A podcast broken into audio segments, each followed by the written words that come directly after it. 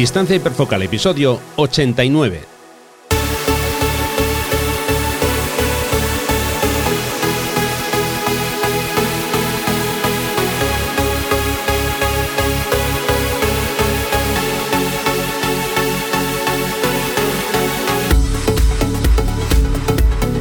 Hola, ¿qué tal? ¿Cómo estáis? Bienvenidos a un nuevo episodio de Distancia Hiperfocal, el podcast de fotografía de paisaje y viajes. Soy Rafa Irusta, fotógrafo profesional especializado en fotografía de paisaje y un día más está conmigo Sandra Vallaure, fotógrafa, viajera y responsable del podcast Destinos Sifaca desde el estudio número 2. Hola Sandra, ¿qué tal? ¿Cómo estás? Pues, pues muy bien, me estoy dando cuenta de que nuestra, nuestra presentación, o por lo menos la mía, está de lo más obsoleta, porque ya ni hago fotos, ni viajo, ni, ni produzco el podcast, o sea que... Pero a ver, lo, lo llevas en el alma, todo eso lo llevas en el alma. O sea, que es que me has presentado y digo, vale, esa no soy yo. bueno, de momento, para mí por lo menos sí. en fin, bueno, empezamos bien. Hoy en el episodio vamos a intentar desmontar algunos mitos sobre fotografía de paisaje, bueno, y sobre fotografía en general. Y Sandra, por supuesto, nos va a traer el trabajo de un nuevo fotógrafo. Pero antes de empezar, como ya es habitual, os quiero recordar que podéis consultar las fechas de mis talleres de fotografía de paisaje para este año 2021. Así que si os apetece acompañarme, os dejo toda la información en rafairusta.com barra talleres.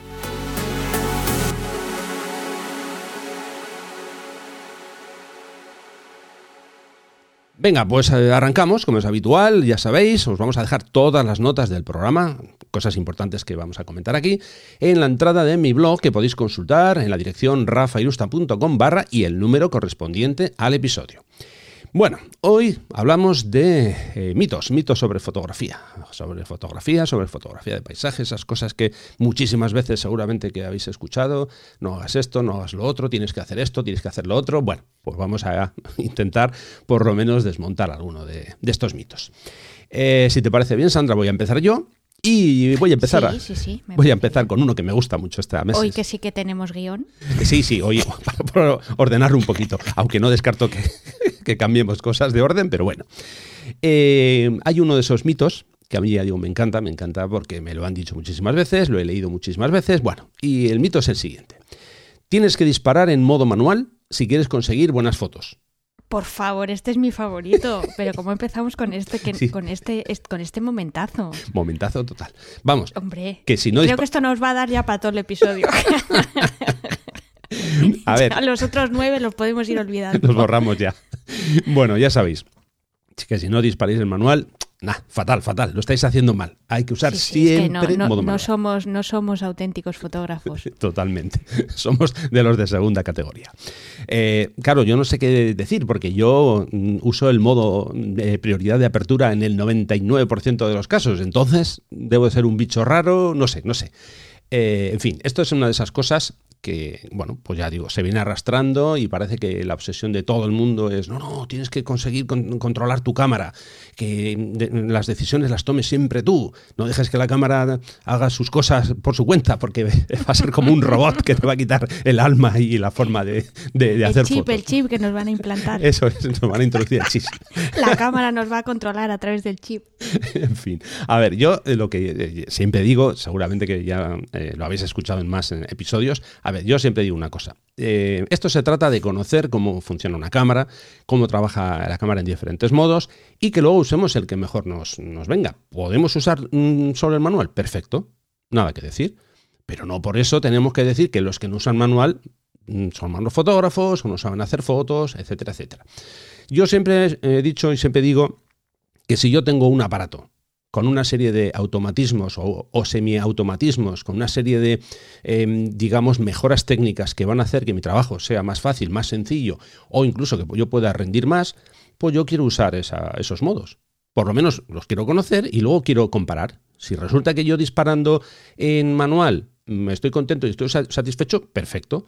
Pero ¿y si resulta que disparando en modo de prioridad de apertura o de velocidad incluso consigo buenos resultados y en vez de hacer una foto en tres minutos puedo hacer cinco para aprovechar la poca luz que tengo en un amanecer o en un atardecer? ¿Por qué voy a renunciar a eso? o si yo trabajo con filtros, como en mi caso, si yo tengo que usar modo manual y por lo que sea quiero eh, cambiar un filtro, tengo que modificar ajustes continuamente, si lo hago en modo de prioridad de apertura, no, tengo que hacer nada de eso. Vamos, que básicamente ese mito de que hay que disparar en el manual, eh, vamos, mm, yo por, por lo menos por mi parte lo descarto total y absolutamente. Yo insisto, que cada uno pruebe diferentes modos y que utilice el que mejor le venga. Yo creo que ese es el resumen. Si, me permites un, apunte, eh, yo creo que aquí cada, cada uno de nosotros, cada uno de los que hacemos fotografía, eh, lo ideal es hacerse la siguiente pregunta. ¿Tu cámara para ti qué es? ¿Un medio o un fin? O sea, ¿tu fin realmente es hacer eh, fotos en manual? y saber perfectamente cuáles son todos los menús, todas las opciones y todas las posibilidades que te ofrece tu cámara o es una herramienta con la que tú mm, quieres expresar algo a través de un lenguaje como es el lenguaje visual. Y creo que y creo que una vez que nos hayamos hecho esa pregunta y que la hayamos respondido, ojo que tiene muchas respuestas, ¿eh? que no tiene una única respuesta válida. En ese en ese momento eh, ya puedes tomar la decisión de eh, cómo quieres cómo quieres fotografiar y cómo quieres usar tu, tu cámara. Claro. A ver, hay un ejemplo que se me ocurre ya para pasar a, otro mito. ¿eh? Es, este es muy sencillo. Yo además como soy de pueblo y en mi caso he tenido que cortar leña para, pues eso, para, para mm, poner leña en la lumbre y demás. Eh, ahí lo que tienes que hacer es cortar troncos, básicamente. Y tienes dos posibilidades. Vamos a, a reducirlo a dos.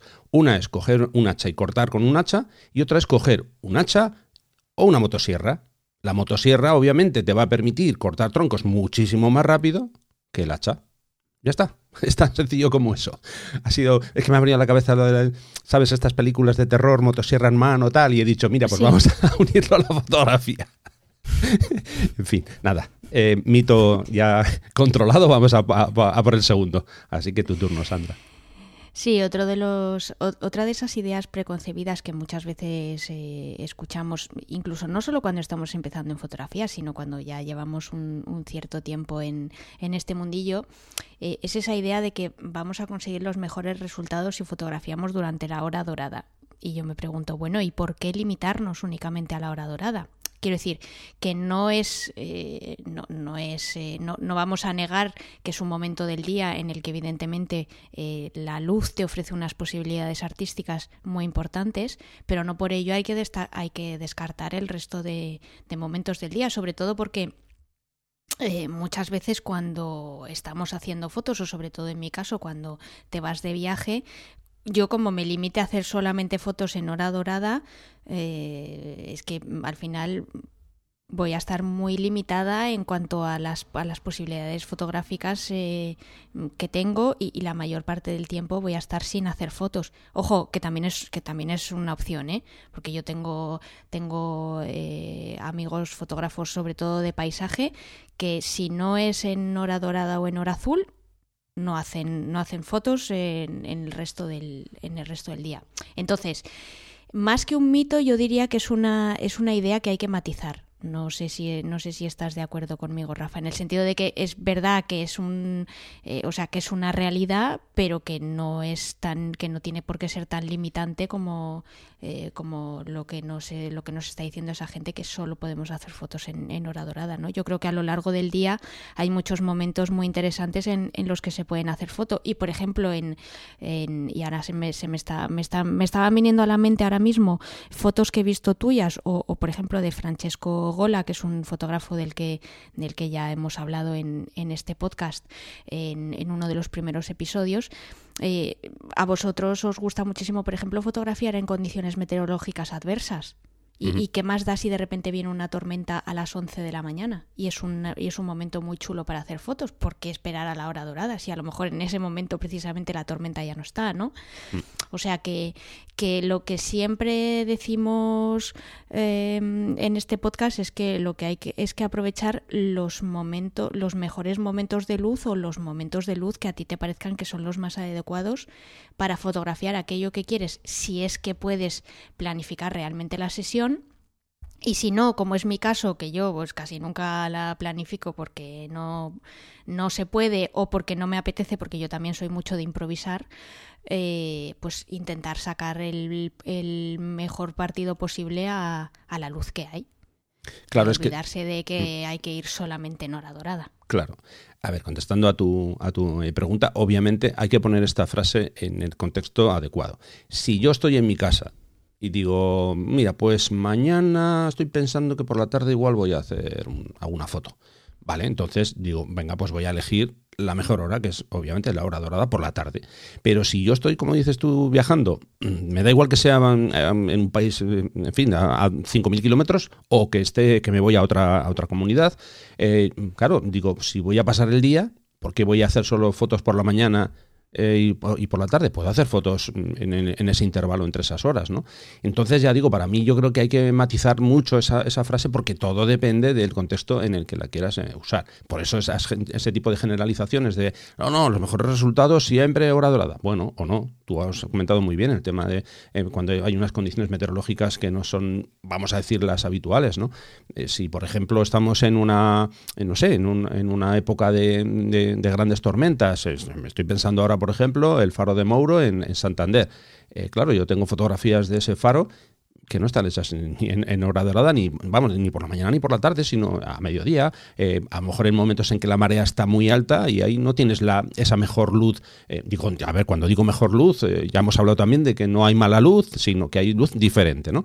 Pero por eso no hay que limitar solo a por la mañana, por la tarde y el resto del día me tumbo a descansar. Si quieres tumbarte, perfecto, puedes hacerlo. Pero ya digo, yo creo que es que al final esas barreras de autolimitarnos, yo creo que no son, no son buenas.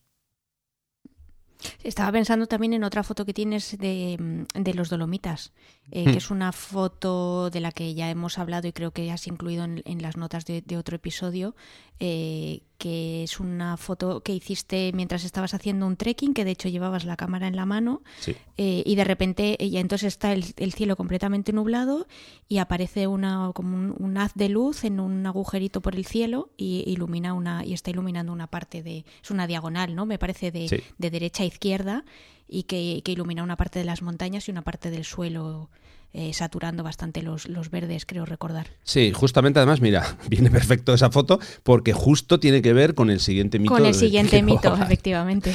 Que es aquel, aquel que dice siempre, siempre, siempre hay que usar trípode. Ah, pues no. Mía, si yo usara trípode ah, pues todo, el tiempo. No hay que usar siempre trípode. No, el trípode está muy bien cuando quieres hacer fotografías que hay eh, condiciones de poca luz y probablemente si no te va a salir la foto eh, movida o si quieres usar filtros para hacer unas exposiciones largas en esas situaciones. O el viento, como tú decías antes, con el faro. Eso es. Si estás usando un tele. Eso es, en situaciones de viento. Vamos, básicamente cuando tú necesitas que la cámara esté perfectamente estable. Pero hay otras muchas situaciones en las que no necesitas trípode. Eh, o sea, precisamente esa fotografía a la que tú haces eh, alusión, eh, en efecto era, era un trekking y llevaba la cámara, ya lo, esto ya lo he contado, parezco la abuelo cebolleta, llevaba la cámara colgada al cuello, que generalmente nunca, nunca llevo la, cámara en el cuello, pero bueno, esa es, eh, digamos que esa decisión que tomé fue la que me, permitió conseguir esa fotografía, ¿no? Y no llevaba trípode, simplemente la cámara al cuello, bueno, vi el momento y dije, oh, esta es la mía, no me dio tiempo de hacer, obviamente, 40 fotos, sino fue el momento justo de hacer un par de fotos y, ya está, ¿no?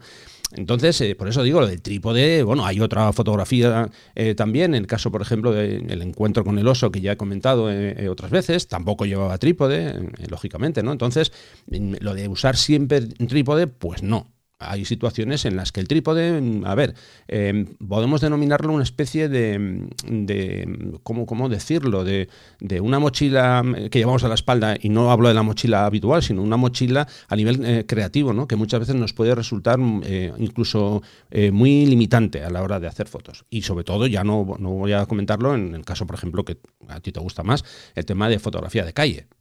Vamos, mm. es que con, el, con el trípode. por eso, sentido. eso, por eso digo, ¿no? Que, lo de usar siempre, siempre trípode, no. Que es una herramienta muy potente y yo la recomiendo, obviamente, para, muchas de las, de las situaciones en las que yo fotografío, sí, pero que tampoco hay que pensar que solo hay que hacer fotos con trípode. ¿Mm? ¿De acuerdo? Mm. Así que vamos con otro de los, de los mitos. Eh, sí, esta me, esta me encanta y esta entra dentro del mundo de, de la composición y es que siempre hay que respetar la regla de los tercios. A ver, hagamos aquí un, pequeño apunte sobre el mundo de la composición y de sus eh, y de sus reglas o de o de aquellas reglas mm, por las que todos hemos empezado, porque creo que mm, tú también empezarías mm, con la regla de los tercios o no. Sí, sí, sí, claro. Vale, vale, vale. A ver, las reglas están para respetarlas y para romperlas. Quiero decir que en el tema de, las proporciones y, sobre todo de la colocación de los elementos dentro del encuadre para que cada uno de los elementos tenga el peso visual que queramos, eh, ahí es donde está la libertad de cada uno para eh, colocar los, elementos como, queramos. Que ciertas eh, composiciones o, ciertas formas de colocar los elementos pueden ser más armónicas que otras, bueno, ahí ya eso ya eh, creo que entra dentro de lo que cada uno eh, consideramos como armónico no y está muy sujeto a la interpretación.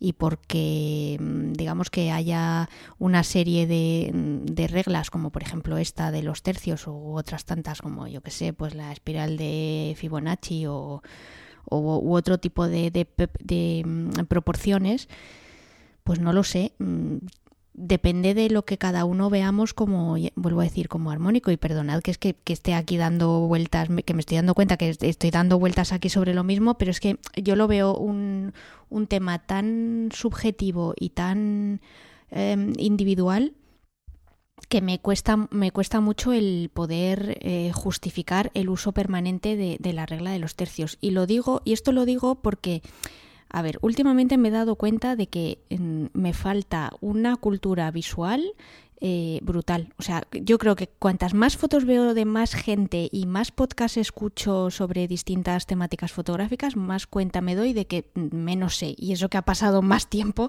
desde que he empezado a hacer fotos. Pero es verdad, me, me falta mucha cultura visual. Y muchas de esas cosas que pues que tú ya crees que tienes como asumidas o adquiridas y que ya tienes el ojo como más o menos entrenado, pues luego mm, empiezo a ver fotos de una persona que lo que hace es romper las reglas y de repente coloca los elementos pues creando unas simetrías perfectas o de repente dejando un montón de espacio negativo y, me doy cuenta viendo las fotos que, que yo la veo y para mí funciona.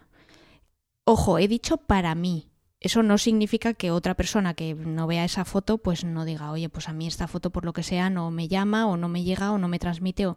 pero que ahí está, que ahí está lo bonito de, la fotografía, que cada uno intentemos comprender qué es lo que nos está diciendo el autor, sea a través de la regla de los tercios o no, y que luego lo sepamos también interpretar para que haya una especie de conversación entre lo, que ha fotografiado esa persona y lo que nos quiere transmitir y lo que nosotros comprendemos. Entonces, que siempre haya que pasar por la regla de los tercios. En mi caso, por lo menos yo, mm, después de mucho tiempo viendo fotos y, sigo haciéndolo, pues me he dado cuenta de que eh, no, que hay otras formas de, de, comunicar. ¿Que son mejores o peores? No, es que no creo que sea una cuestión de mejor o peor, sino de que tú consigas eh, que el mensaje llegue a, la gente y por hacer un símil con, eh, por ejemplo, con el idioma, hay gente que se mueve perfectamente y que, y que se comunica perfectamente con 3.000 palabras y hay gente que usa 10.000. Eh, ¿Uno se comunica mejor que otro? No, es verdad que uno tiene más riqueza de lenguaje, pero no significa que se comunique mejor. A lo mejor estoy diez minutos hablando con esa persona y aunque haya usado unas, eh, mm, unas palabras muy refinadas, a lo mejor no he entendido nada de lo que me quería decir. Sí, a ver, yo en, mi caso, por ejemplo, sobre este tema concreto en la regla de los tercios, ¿no? A ver, yo creo que es eh, una regla que para empezar está muy bien, sobre todo para gente que no, no como dices tú, no tiene demasiada cultura eh, visual. Entonces tú le das esa pauta y yo creo que mm, puede ayudar a mejorar en general eh, esas primeras fotos, eh, sobre todo el equilibrio de los elementos dentro de la foto. ¿no? Quiero decir, si tú a alguien le dices, mira, eh, cuando tú vayas a hacer una fotografía y tengas un cielo que realmente no tiene nada, que es completamente azul, que no tiene nada interesante, y sin embargo debajo, en la parte baja del, de tu imagen, tienes un, pueblo maravilloso, que porque estás en un mirador, imagínate, ¿no? Y se ve un valle y un pueblo maravilloso y demás. Hombre, pues intenta no darle demasiado protagonismo a ese cielo, que no aporta nada, y intenta captar menos cielo y más eh, y más eso más más casas más valle no cómo lo haces pues mira divide en este caso tu encuadre en tres partes. Bueno ya sabemos lo que es la regla de los tercios no dividimos en, tres partes con dos líneas horizontales y de esa forma pues tu fotografía pues bueno va a ganar porque al final ya digo ese cielo no aporta nada y demás Estoy hablando para cuando alguien empieza, ¿eh? porque puede ser que alguien diga, no, no, es que a mí me apetece ese cielo azul porque quiero, eh, yo qué sé, quiero eh, darle dar valor a que el cielo está completamente limpio y tal. Perfecto. Si, no tengo nada que decir, quiero decir que al final es lo que tú has dicho. cuando hablamos de composición, o mejor dicho, cuando hablamos de una actividad creativa, es que cada uno puede hacer o deshacer y cada uno puede interpretar a su, a su manera. Es que no hay una, una, es una regla fija. Por eso cuando alguien dice, ah, oye, coméntame cosas de esta foto, ¿no? A ver, yo puedo comentar cosas de la foto a nivel técnico, quizá, porque igual digo, no, pues es que para mí se te han ido aquí eh, las altas luces por la derecha y me dices tú, no, no, pero es que yo quería hacerlo así. Ah, vale, bien, pero puedo decir, como digo, a nivel técnico, que yo creo que ahí se te ha ido un poco la pinza, ¿no? O si pones las sombras completamente negras y empastadas y digo, pues que aquí no veo nada. No, no, es que yo buscaba eso. Vale, bien, insisto es tu interpretación y ya está. Pero em, a partir de ahí, cuando hablamos de, eso, em, opiniones sobre composiciones o sobre em, diferentes enfoques creativos, pues que entramos en terreno muy, pero que muy pantanoso, porque como tú bien decías, son siempre opiniones muy particulares, muy personales. Que eso no significa que lo que tú digas o lo que yo diga, mm, lo tuyo sea bueno y lo mío malo. No, no. Es tu interpretación y, y la mía. Mm. Creo que nos estamos de acuerdo. Sí, sí, sí. Y, en ese sentido podemos ligarlo con el, con el siguiente con el siguiente mito que es el que dice que bueno pues que no hay que usar la técnica de, horquillado o, bracketing como se dice en, en inglés porque la, el resultado que va a ser una foto con, con un HDR no una foto de, de High Dynamic Range em, pues lo que te va a dar es unos resultados poco naturales bueno, esto de poco naturales es muy, es muy relativo también.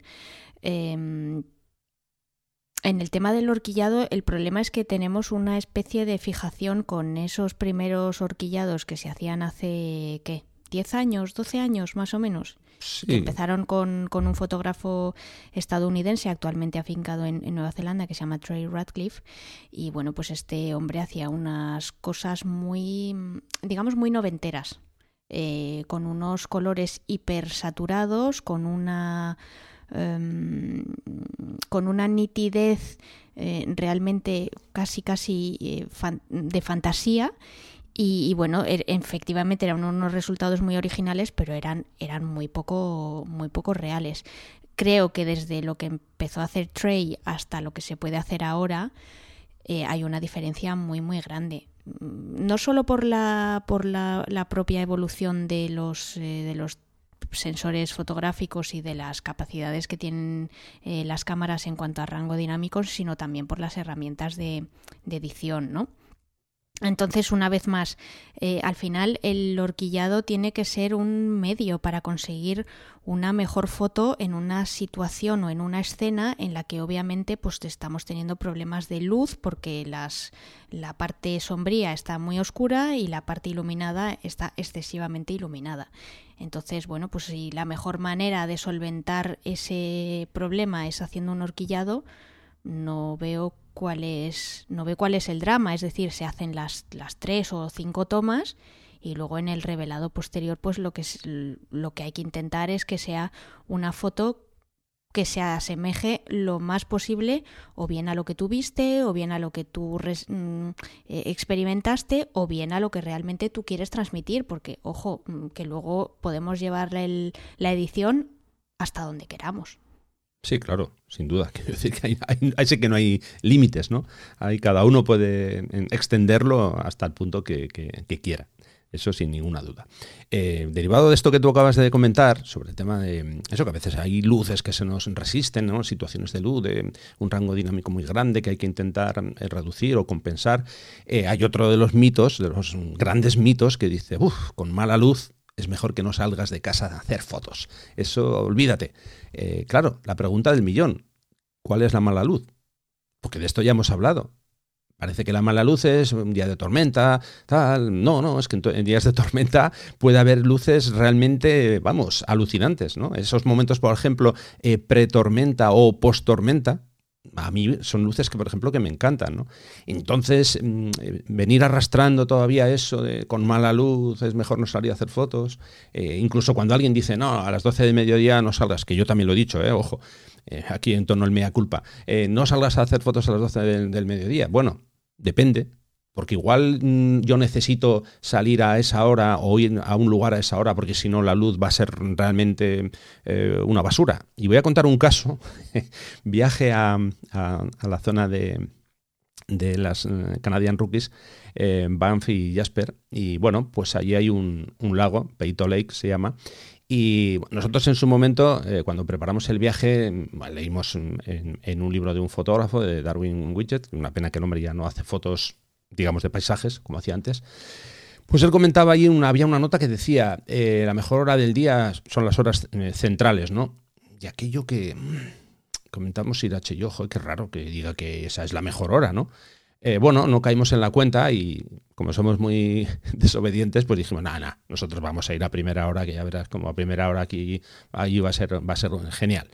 Y bueno, pues nada, pues fuimos madrugón, primera hora y claro, eh, este lago está en una especie de, vamos a decir, de eh, valle rodeado por montañas, bosques y demás.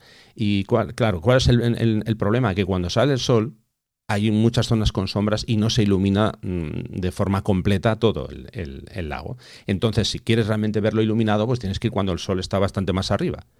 Así que por eso digo que lo de la mala luz, mm, todo depende de qué es la mala luz o, qué es para ti, mejor dicho, la mala luz. Porque aquí, como decimos, todo esto es siempre relativo. ¿no? Entonces, generalizar de esa forma, decir, con mala luz es mejor que no salgas, bueno, depende. Porque yo, por ejemplo, yo he salido a hacer fotos con entre comillas mala luz porque estaba lloviendo vamos a jarros y, y de repente para de llover se abre un hueco eh, aparece una luz de estas que, vamos, que, envuelven en toda la zona con una luz cálida eh, que contrasta muchísimo con nubes oscuras por detrás y, vamos, un resultado realmente eh, muy, muy potente. Estoy recordando alguna fotografía en el, en el viaje, en el segundo viaje, no, perdón, en el primer viaje a Estados Unidos, en, en Grand Teton, que justamente, pues eso, es en otoño, en fin, ya os voy a poner la, fotografía, ya digo, después de, una tormenta, justamente paró de llover y bueno, pues para mí una de las, de las fotos que más me gustan de, ese viaje, ¿no? O sea, por eso que lo de mala luz, buena luz, no salgas, si puedes salir, yo te diría que salgas. Que vas a estar mucho mejor, por ejemplo, si estás de viaje mucho más calentito en la habitación del hotel. Sí, pero como haya una mínima posibilidad, desde el hotel no vas a hacer la foto. Tan, tan sencillo como eso. Así que, en fin, seguimos con, con otro de los mitos, cuando quieras, Sandra. Sí, eh, otro de los mitos es que hace falta viajar a, lugares emblemáticos para conseguir buenas fotos eh, de paisaje o de, o de viajes en general. Y la verdad es que no. Mm, no tiene, no tiene por qué. Yo he visto trabajos de fotógrafos mm, fantásticos que se han dedicado a, hacer fotos en los alrededores de, su casa. No sé si conocéis a un, tal Rafael Usta. Eh, que la mayor parte de los viajes que hace no son a más de 200 kilómetros de su casa. Y saca unas fotos mm, realmente alucinantes. Entonces, a ver, que evidentemente siempre nos va a llamar mucho más la atención lo exótico, lo que no entra dentro de, eh, de lo que vemos todos los días, pues sí, claro. Y que puede ser más fácil de fotografiar, bueno, mm, depende, porque a mí también muchas veces lo que me ha pasado, y no sé si te ha pasado a ti también, Rafa, es que eh, cuando llego a un sitio nuevo me, eh, me sobrecoge tanto que a veces no sé ni por dónde empezar. Mm. Eh, y me pongo hasta nerviosa y a veces pues empiezo a hacer fotos un poco así a lo loco. Mientras que cuando estás en un sitio que conoces mejor, tienes una tienes una pausa, o sea, una, una relajación, no, una serenidad mental eh, que te lleva a reflexionar un poco más qué tipo de fotos quieres hacer y qué resultados eh, quieres conseguir.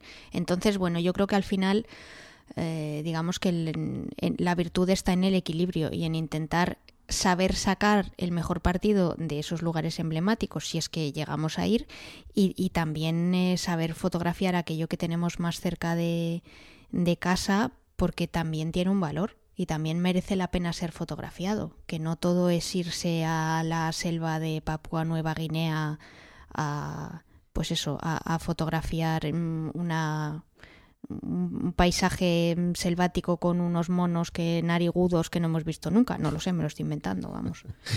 A ver, obviamente, si tienes la posibilidad de viajar continuamente, genial. Yo sería el primero que me apunto. lo que pasa que, obviamente, en el 99% de los casos eso es imposible, ¿no? Entonces, eh, claro, bueno, antes de nada, gracias por, los piropos. Eh, yo creo que, eh, por supuesto, estoy totalmente de acuerdo contigo. Yo creo que hay que acostumbrarse, sobre todo cuando vas a un lugar nuevo, como dices tú, te puedes sobrecoger y sobre todo yo creo que hay que acostumbrarse a ese lugar. Ya sabes, yo ya os he explicado muchas veces que nosotros intentamos, y digo Irache y yo, cuando viajamos, intentamos ir mm, a, lugares mm, de forma que podemos repetir localización. Precisamente por eso, justamente por eso que dices tú, porque, a ver, el primer día que llegas, eh, es que no sabes ni dónde estás. Estás intentando, bueno, lo primero, quieres fotografiar todo, con la mejor luz posible. Claro, y eso no, no, es, que no se puede. Entonces, eh, tienes un poco que coger el, o sea, tu lugar, ¿no? Eh, claro, mm, ya sabes que, bueno, a nosotros nos gusta investigar un poco la zona. Entonces, si vas solamente, un, a ver, puede pasar, ¿eh? Que vas solamente un día porque vas de paso, tienes que ir rápido y, ya está, tienes una, oportunidad, pues lo haces y haces lo que puedes y ya está, ¿no? Pero si tienes la posibilidad de repetir, es que, puedes llegar a, profundizar mucho más en, el paisaje, en esa conexión que tienes tú con, con ese paisaje, ¿no? Y yo creo que es importante. Claro, ¿qué pasa? Que eso, cerca de, tu casa, lo puedes hacer de forma, vamos, eh, eh, genial, porque puedes ir una y otra vez y otra vez y otra vez. Que sí que es cierto que eso eh, puede acabar por, mm, por, producir una especie de, mm, vamos a decir, a ver cómo diría yo, iba a decir ceguera, no, porque seguimos viendo los paisajes, ¿no? Pero una especie de, mm, una, no sé, una nube que se te pone delante y dices, bueno, es que este, este, paisaje lo veo siempre o lo llevo viendo desde, desde que nací bueno, pues mm, es difícil, pero tienes que quitarte esa, eh, ¿sabes? Esa parte que, que ya mm, tienes de, costumbre del lugar e intentar verlo con, con, digamos, con vista más fresca o con el cerebro un poquito más, más abierto a otras posibilidades, ¿no? Y muchas veces salen cosas muy bonitas y puedes mm, quizá fijarte más en, los detalles, ¿no? O sea, que el argumento de... Eh, yo eso, lo, bueno, lo he escuchado muchas veces porque me lo han dicho muchas veces. Hombre, es que claro, con esos paisajes que vas a, te vas a Canadá, o te vas a no sé dónde. Sí, ya. Bien, el paisaje claro que ayuda, pero luego también hay que estar allí, hay que resolver la foto, hay que madrugar para llegar al sitio, o no madrugar, o recorrerse los caminos. Quiero decir que, que parece como, te, como que te dicen, no, no, si con ir allí ya lo tienes todo hecho. Bueno, pues nada. Pues hay, que, hay que saber fotografiarlo luego. Vamos, y, te lo digo yo que lo he vivido en primera persona, que yo he estado en sitios mm, alucinantes que no he sabido fotografiar. Mm. No, y oh, perdona, y ya no es que no sepas, Sandra, es que a veces, eh, por mucho que sepas, es que no hacemos justicia de esos lugares. Eh, eso, bueno, a eso me refería, que yo veo fotos mías de Nueva Zelanda, bueno, y no te hablo ya de Australia, hmm. que en Australia hice fotos en 2007-2008 cuando no sabía ni lo que era la apertura, y, y veo esas fotos ahora y digo, ¡ah! Ojalá haber sabido más. ¿sabes? No, no te digo ya ni mm. siquiera haber tenido otra cámara, sino haber sabido más. Sí, pero yo creo que ahí tienes que... Y ahora estoy con unas ganas de volver. eso por supuesto que sería interesante, pero sobre todo yo creo que tienes que darle vuelta a, esa tortilla, ¿no? Y decir, vamos a ver, eh, obviamente yo veo que antes no hacía las fotos que hago ahora. Joder, pues eso te tiene que alegrar. ¿Por qué? Porque ves que ha habido una evolución en tu, en tu faceta creativa, ¿no?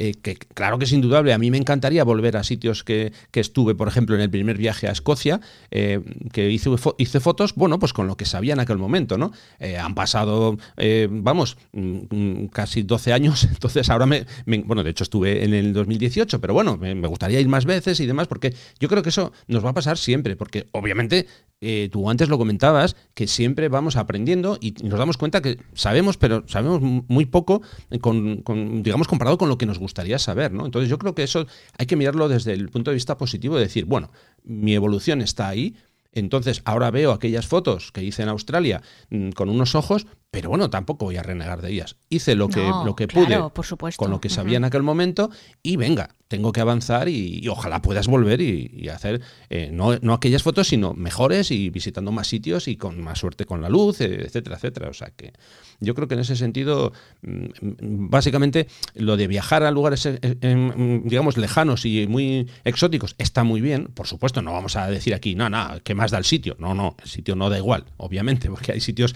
que son ya sobre sobrecogedores, desde, el, desde el minuto uno que estás allí, aunque no hagas fotos. Pero que no es la única parte que influye a la hora de, conseguir buenas luces, eso está, está claro. En fin, mm. sobre esto que estamos comentando de grandes paisajes y tal, hay otro de los mitos en fotografía de paisaje que dice, bueno, como es fotografía de paisaje, siempre tienes que usar aperturas cerradas. O sea, como mínimo F8, F11, F16, a veces incluso, incluso llegar hasta F22. Porque si no, tus fotos de paisaje no van a quedar bien. Ay, en fin, que no, que esto no funciona así. Porque, por ejemplo, a ver, cuando estamos utilizando un teleobjetivo, sabéis que yo soy muy de teleobjetivo para paisaje, que sería quizás otro de los mitos, ¿no? Oh, no, no, tienes que usar angular, ¿cómo vas a usar un teleobjetivo? Bueno, esto creo que ya quedó claro en el episodio en el que hablábamos de, usar teleobjetivos en, fotografía de paisaje. Entonces, si yo, por ejemplo, estoy haciendo una fotografía desde, vamos a poner, un mirador a, un paisaje que tengo, una cordillera que tengo a lo lejos, o un pueblo que tengo muy, muy lejano, eh, claro, imaginemos ¿no? que estoy, como digo, en un mirador y tengo un pueblo que está, no sé, a 500 metros a lo lejos. Eh, yo no tengo que disparar a F8 en absoluto. Sobre todo si hay una situación, por ejemplo, al amanecer o al atardecer que hay poca luz, si yo disparo a F8, F11 o F16 porque digo, sí, sí, es que así va a estar todo enfocado. Eh, claro, voy a conseguir tiempos de, exposición mucho más largos, probablemente mm, acabe con fotos que están trepidadas. Eh, bueno, pues insisto, no hay que disparar a F8. De hecho, pues, si tu objetivo es, por ejemplo, un F28, imaginemos que tienes un 400 F28, puedes disparar a F, o sea, con, la, perdón, con la apertura F28. Y eso no significa que tu foto no va a tener mm, mm, suficiente profundidad de campo. ¿Por qué? Porque muchas veces se nos olvida que la profundidad de campo, porque decimos, no, no, a F28, hombre, tienes muy poquita, muy pequeña, ya, pero hay un, detalle y es una variable que muchas veces la dejamos de lado, que es la distancia a la que está el sujeto. No es lo mismo que yo fotografíe con un 400 f2.8, a, imaginemos, a un pájaro que tengo a 10 metros, a que fotografíe a un paisaje, un pueblo que lo tengo a 500 metros. ¿Por qué? Pues porque con mayor distancia esa profundidad de campo es mayor. Entonces no tengo que cerrar tanto. ¿De acuerdo? Por eso digo que lo de que siempre que un disparo cerrado, no, nos olvidamos. O sea, que básicamente no. Eh, sobre todo, eh, y ya lo uno con otro de los mitos, porque claro, damos por hecho, que, este es otro tema, ¿no? Siempre tenemos que tener una fotografía de paisaje enfocada desde el primer plano hasta el fondo. Siempre. ¿O no? ¿O no? ¿Por qué? Porque si, por ejemplo, yo hago una fotografía con un angular, tengo un primer plano súper potente, lo tengo delante de mis narices, es una roca o un grupo de flores que está ahí eh, súper presente en la fotografía, ¿no? Y al, fondo tengo pues unas montañas que están bastante alejadas. A ver, yo puedo hacer eh, perfectamente bracketing de, foco y conseguir que todo esté enfocado. Bien, es una opción. Yo ya os he dicho muchas veces que yo no, nunca hago bracketing de foco. ¿Por qué? Bueno, pues, pues, es una cuestión mía personal, porque yo entiendo que perfectamente puedo solucionar eso con una sola fotografía, porque doy por hecho que, bueno, si yo enfoco el primer plano, por ejemplo, que es lo que quiero destacar, ¿no? Digo que es el primer plano lo que quiero destacar porque por eso lo he puesto ahí con, ¿sabes? Como muy presente en la foto. Eh, ¿Qué pasa porque el fondo esté un poquito desenfocado? Es que no hay ningún problema. Por lo menos para mí, que soy el que estoy haciendo la foto. El que vea la foto igual dice, es que lo de atrás lo veo un poquito desenfocado. Bueno, vale, pues ¿qué le vamos a hacer? Pero es que no hay una norma que diga, tienes que tener todo enfocado. No, no hay ninguna. esas normas son las que nos ponemos nosotros. ¿De mm, acuerdo? Al final es una cuestión, es una cuestión, yo creo, de, de, estilo y de hecho nuestra propia vista, vamos, yo no sé tú, pero yo no soy capaz de enfocar todo. o sea, yo si estoy, si estoy mirando de cerca, mm, noto que hay una parte de mi campo de visión que no está enfocando todo en el fondo. No sé por qué dices eso. Otra cosa es que usemos la técnica que has dicho tú, ¿no? El famoso focus stacking y que apilemos una serie de planos a través de distintas tomas para que todo salga eh, perfectamente enfocado. Sí. Pero eso es una elección personal. Claro, claro, por eso, por eso te decía. Que antes te decía de broma que no sé por qué me dices que, que no eres capaz de enfocar. Obviamente yo tampoco. por eso digo, ¿no? Que a lo mejor hay otra gente que sí, que es capaz de enfocar diferentes planos. A ver, sí que es cierto que no- nuestro ojo se comporta mejor que una cámara a la hora de, de eso, sobre todo de cambiar de, digamos, vamos a decirlo así, de foco de forma muy rápida cuando miramos algo en el, primer, en el primer plano. Pero, pero vamos, por- obviamente porque, como digo, nuestro ojo es muy superior a, cómo funciona una, una cámara. Eso, eso sin duda. ¿Que, que eso significa que no se pueda usar el focus stacking? No, eso no es lo que hemos dicho. O sea, Claro. lo que hemos dicho es que mm, si a ti te gusta que esté todo enfocado, pues adelante, usa la técnica que te lo permite y, y hazlo. Y, y tus fotos, me, me viene a la mente, por ejemplo, Albert Dross, que es una persona que lo usa muchísimo, el focus stacking. Eh, si, si cualquiera de vosotros os vais a ver su serie sobre los tulipanes, que normalmente la suele hacer cada año, él ut- utiliza muchísimo esa técnica. Entonces tienes un- unos tulipanes enormes en primer plano y luego el resto del, el, el resto del, del campo, a veces con un molino detrás o con algún elemento, sigue estando perfectamente enfocado. Bien, es una opción artística estupenda, pero no tiene por qué ser un no, no tiene por qué ser una, una obligación. Puedes hacer fotos, como bien ha explicado Rafa y como explicamos en el episodio 34, fotos de paisaje con teleobjetivo y, y evidentemente todo va a depender de, de la, de la profundidad de campo y de lo que queramos mm, transmitir y de cómo lo queramos transmitir también. Que de hecho me estoy planteando, no sé si eh, igual merecería la pena que hiciéramos un episodio sobre todo este tema de profundidad de campo, Rafa. Sí, sí. De hecho, estaba tomando notas ahora mismo y creo que sí. Creo que va a ser una buena idea por simplemente por afianzar conceptos y por, a- por aclarar eso, algunos conceptos que, que yo creo que muchas veces están un poquito, eh, eh, a ver, que se confunden o no, no están lo suficientemente claros. Eso- Mm, Sí, sí.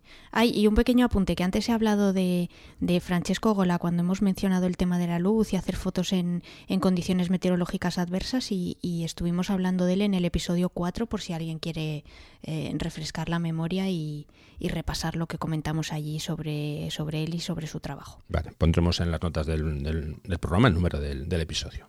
Hmm. Eh, bueno, pues solamente queda un mito que, que te tocaría a ti, pero eh, más o menos ya hemos hablado de él, pero bueno, si quieres Sí, para, es que eso te iba a decir que yo creo, yo creo que ya lo hemos tocado. Si, no sé si quieres profundizar más sobre el tema de, de eso, de que el hecho de no tener un objetivo gran angular, pues no te ayuda a hacer buenas fotos de, de paisaje. Yo creo que con el, eh, con lo que hemos comentado ahora y con mencionar el episodio 34, yo creo que más o menos ha quedado claro. Pero si tú quieres añadir algo más, adelante. No, básicamente decir eso, ¿no? Que, que otro de los mitos es, eh, o, no sé, típica pregunta, oye, que quiero hacer paisajes, ¿qué me compro? Y eh, la respuesta típica, cámara y un gran angular.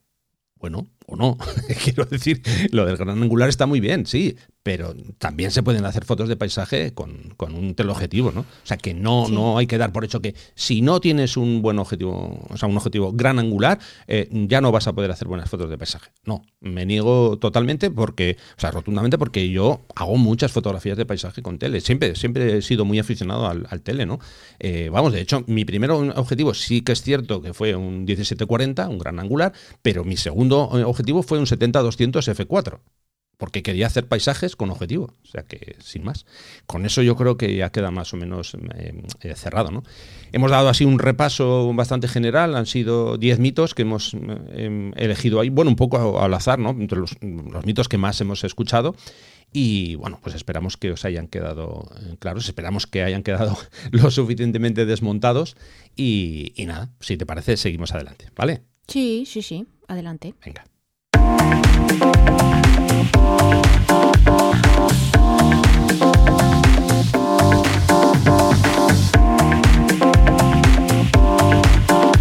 En Distancia Hiperfocal hablamos de viajes con Sandra Vallaure. Bueno, Sandra, pues nada, tu turno. A ver a qué fotógrafo nos vas a, a traer hoy. Bueno, episodio 89 y el fotógrafo de hoy me lo ha sugerido Rafa Irusta. Eh, es un fotógrafo suizo que se llama Stefan Forster y estuvimos hablando de él y Rafa me lo descubrió a raíz de mm, la erupción reciente del volcán cuyo nombre es impronunciable y lo siento mucho, además no lo tengo ni siquiera aquí en la chuleta, con lo cual no me hagáis pronunciarlo, pero bueno, el volcán que está tan de moda eh, ahora y del que hemos visto tantos vídeos, eh, tantos drones quemados y tantas imágenes espectaculares en, en las últimas semanas. Entonces, bueno, pues Rafa me lo descubrió porque eh, Stefan, eh, que como os comentaba es un, es un fotógrafo profesional eh, suizo, pues tiene una pasión especial por, por Islandia y ahora, y ahora vamos a hablar de esa pasión porque también le voy a meter a Rafa un poco el dedo en el ojo, hablando de algunas cosas que, que, hace, que hace Stefan y sobre todo cómo consigue llegar a algunas de sus localizaciones. Pero antes de eso, quería contaros un poquito de su eh, bueno, pues de su, de su historia o de su trayectoria como, como fotógrafo. Él cuenta en varias de sus entrevistas que empieza a hacer fotos en la adolescencia, pero que realmente su, digamos, su punto de, partida como fotógrafo o el, o el, momento que le cambia su vida es cuando él termina el colegio y con 18 años pues eh, decide hacer algo que el resto de sus compañeros eh, pues no normalmente no hace y es que todos se van a la universidad o hacen algún tipo de estudios superiores y él pues em, con una serie de ahorros que tiene, decide viajar en solitario durante 13 días por eh, lo que son las altas tierras del sur en, Islandia, las, eh, las, Highlands, con una mochila de nada más y nada menos que 36 kilos a cuestas. Evidentemente en esa mochila pues había todo lo necesario para sobrevivir, eh, comida, tienda de campaña, etcétera, y una cámara de fotos. Entonces, bueno, pues a lo largo de esos 13 días hace fotos de rincones de, Islandia a los que son bastante, bastante difícil de, de llegar. Y bueno, pues eh, consigue vender algunas de esas fotos, mejorar su equipo fotográfico y, decide que bueno que realmente esa, eso es a lo que a lo que se quiere dedicar eh, profesionalmente. Y de hecho con, con 21 lo consigue porque eh, funda una de las mayores escuelas de fotografía en, en, Suiza y que también es operadora de viajes que se llama eh, Fotocube. Os dejo el enlace, pero realmente, bueno, excepto que habléis alemán, no, Mm, va, a ser difícil que comprendáis el, contenido del, em, de la página web, pero bueno, la verdad es que es, una, es un negocio al que él mm, le dedica los 365 días al año y cuando no está haciendo formación eh, online o bien presencial en la academia, pues básicamente se pasa entre 6 y 8 meses al año viajando alrededor del mundo. Entonces, volviendo a Islandia. Eh, que como os comentaba, pues recientemente ha estado mm, fotografiando el, volcán en erupción. Entonces, esto nos demuestra que obviamente su amor por Islandia pues se mantiene hoy en día. Ha viajado muchísimas, muchísimas veces a, la isla y aquí es donde eh, Rafa empieza a morderse las uñas, yo creo que ya hasta los nudillos, porque eh, Estefan lo que ha hecho es que se ha hecho construir un super 4x4 camperizado, un, un vehículo de la marca Toyota que utiliza pues para todos sus viajes de exploración y obviamente pues eh, consigue llegar a localizaciones mm, donde solo llegan unos pocos que tienen eh, los, vehículos adecuados. Os, os, voy a dejar en las notas del programa un enlace única y exclusivamente a esta sección para que veáis cómo es el, el 4x4 y es una auténtica chulada. La verdad es que da muchísima envidia y, él explica además la historia que hay detrás del, del 4x4 y quiénes han sido los que se lo han los que se lo han fabricado, que es gente bastante potente y que sabe y que sabe muy bien lo que hace, con lo cual pues claro, ya os podéis imaginar que Stefan está en, en su salsa conduciendo su 4x4 y, llegando a pues eso, a sitios absolutamente alucinantes que luego se, se ven reflejados en, en su trabajo. Y además otra de las cosas que me contó Rafa que, que, me resultan muy interesante es que en 2005, eh, eh, de, perdón, en 2015 hizo un viaje a Islandia acompañado de un equipo de, de, rodaje y salió una película que se llama Light Hunter o Cazador de, de Luz que se bueno pues que ha salido en la, en la televisión suiza pero eh, Rafa me consiguió un enlace y os lo dejo también por si por si le queréis echar un, un vistazo. Está está muy chulo la verdad Y bueno, por último, comentaros también, eh, y ya luego, ahora, ahora ya hablamos más de sus fotos y de sus viajes, que tiene dos libros publicados, uno que se llama Chasing Light, que se publicó en, en 2017. Este libro es bastante difícil de conseguir porque eh, bueno, pues como le pasa a muchos autores, el problema con el que se ha encontrado Stefan es que al final la editorial pues se queda con gran parte de los beneficios y entonces él se enfadó con la editorial, al final lo quitó de la venta. Bueno, es un libro bastante complicado de, de conseguir y luego posteriormente, el año pasado, en 2020, publicó un segundo libro que se llama Nordic Islands. Eh, que bueno, es el resultado de más de 80 viajes eh, distribuidos entre Groenlandia, Islandia, Noruega y las Islas Feroe y la verdad es que ambos libros pues son una son una, una chulada y son muy muy recomendables. Entonces, eh, por hablar un poquito más de su trabajo y de la forma que tiene Stefan de, de hacer las cosas.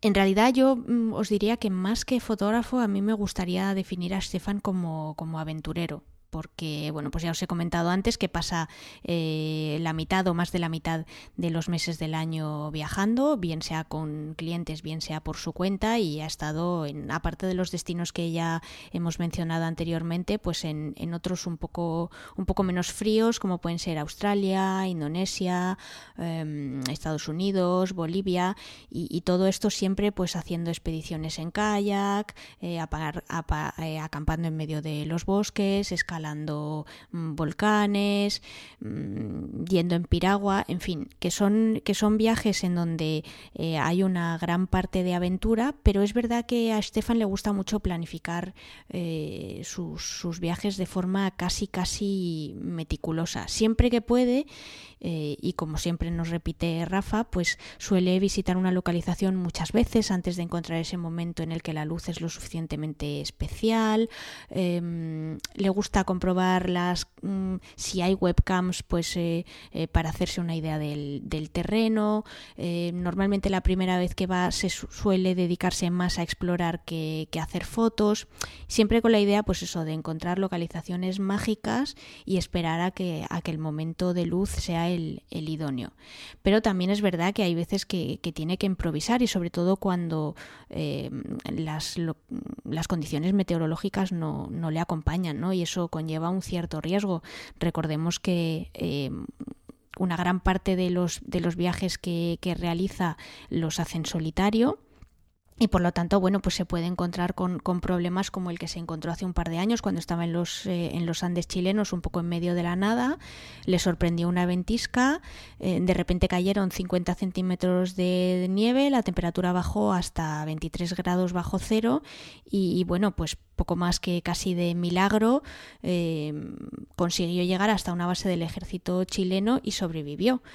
Es verdad que siempre lleva un teléfono por satélite para, para evitar este tipo de, eh, de, desgracias por si tiene que, que, pedir ayuda, pero bueno, esto no quita que, que, lógicamente, cuando vemos su trabajo y cuando vemos las fotos que consigue, son unas fotos alucinantes, pero eh, luego está la otra cara de, de la moneda, ¿no? Entonces, bueno, pues eh, por resumir y por y ya por, por cerrar esta, esta sección del episodio de hoy, eh, yo creo que la mejor forma que tengo de definir a, a Stefan es como un, cazador de luces que se pasa mucho tiempo persiguiendo esa luz perfecta y esos fenómenos meteorológicos que, que le permiten eh, pues sacar todo lo mejor de, de la localización en, en, la que está y que, y que evidentemente bueno pues que las fotos son prueba no solo de su experiencia sino también un poco de su, de su inconsciencia ¿no? a la hora de, eh, de no tenerle miedo a, a los elementos y de a veces ponerse en, situaciones de, de, cierto peligro. Sinceramente os recomiendo que, mm, que le dediquéis un ratito a, a, su galería de fotos, que además está muy bien organizada porque la tiene eh, organizada tanto por destinos como por tipología de, de escenarios y, y, bueno, ya si os, si, si os enredáis a, a, y empezáis a ver vídeos del 4x4, eh, la película que os he recomendado y tal, podéis pasar una tarde súper entretenida. Ya lo creo que sí. La película es, vamos, a mí me encantó. ¿eh? Yo compré eh, esta película cuando salió en 2015 y ahora ya podéis verla de forma eh, gratuita en su, en su página. pero vamos, totalmente recomendable. Eso sí, hay que leer los, subtítulos, pero vamos, los paisajes que vais a ver y, en fin, mm, para mí es el trabajo de un, un excelente aventurero, como dice Sandra, y con un trabajo realmente muy, pero que muy impactante a nivel de fotos y, por supuesto, a nivel de vídeo. Así que nada, muchísimas gracias eh, Sandra por acercarnos al trabajo de, de, Stephanie. Ya tenéis deberes para el fin de semana. A ti, a ti por descubrirmelo. Nada, oye, un placer. Venga, seguimos.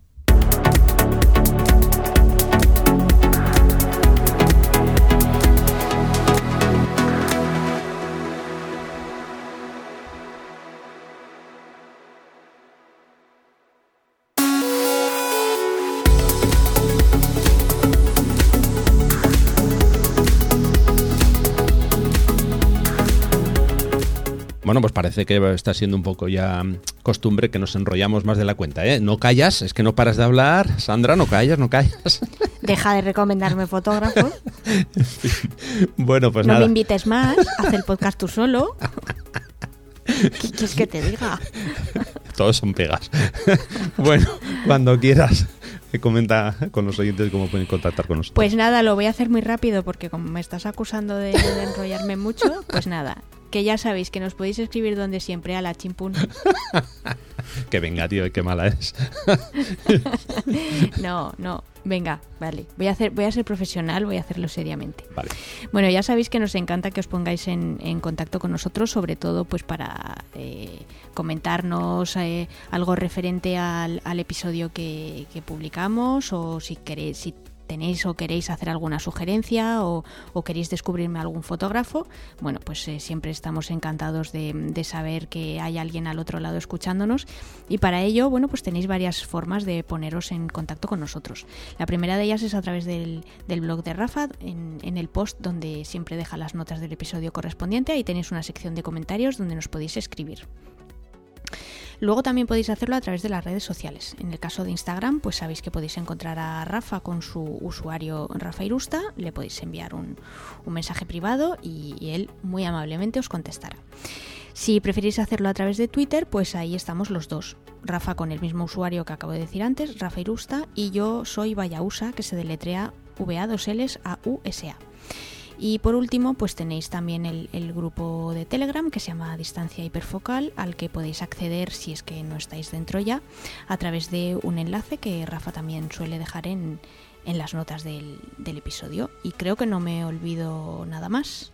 Eh, no, yo creo que no. Yo lo que sí quiero remarcar es una vez más el agradecimiento, como tú bien has, comentado, por esos mensajes que nos enviáis, por vuestros ánimos, por vuestro feedback. Eh, eso sí, si a veces tardamos un poco en contestar, no nos, nos cabréis con, nosotros. Al final tenemos el tiempo que tenemos, hay que intentar eh, dividirlo. Entonces, eh, contestamos, iba a decir siempre, yo creo que siempre, a lo mejor no sé, alguna vez se nos ha quedado algún mensaje sin responder. Obviamente ha sido involuntario porque siempre intentamos responder. Y, eso, que estamos muy, eh, pues bueno, muy, pero que muy agradecidos de eso, de vuestros comentarios, de vuestros mensajes, de que estéis ahí. Eh, como siempre digo, muchísimas gracias a todos los que nos escucháis desde cualquier parte del mundo, porque esto al final, eh, las cosas como son. Hay gente que nos escucha desde lugares que no voy a decir la lista, pero en fin, a veces que no sé ni cómo nos escuchan desde allí. Pero bueno, que muchísimas gracias y que un saludo mandamos desde aquí a toda esa gente eh, del otro lado del océano, en fin, de, muchísimos países y, que, bueno, pues eso, que es un placer estar aquí con, vosotros. Así que yo creo que con esto podemos ir cerrando, si te parece. ¿Vale? Sí, sí, sí, hasta, hasta el próximo. Eso, es. hasta el 90. vale, Sandra, venga, pues muchas gracias y nos, escuchamos en el, en el 90. A ti nos escuchamos en un par de semanas, Rafa. Un abrazo. Un abrazo. Y nada, vosotros, pues como digo siempre, hasta el próximo episodio de Distancia Hiperfocal. Muchísimas gracias y un abrazo fuerte. Si queréis información sobre mis talleres, ya sabéis, rafairusta.com barra talleres. Gracias y hasta dentro de 15 días. Nos escuchamos.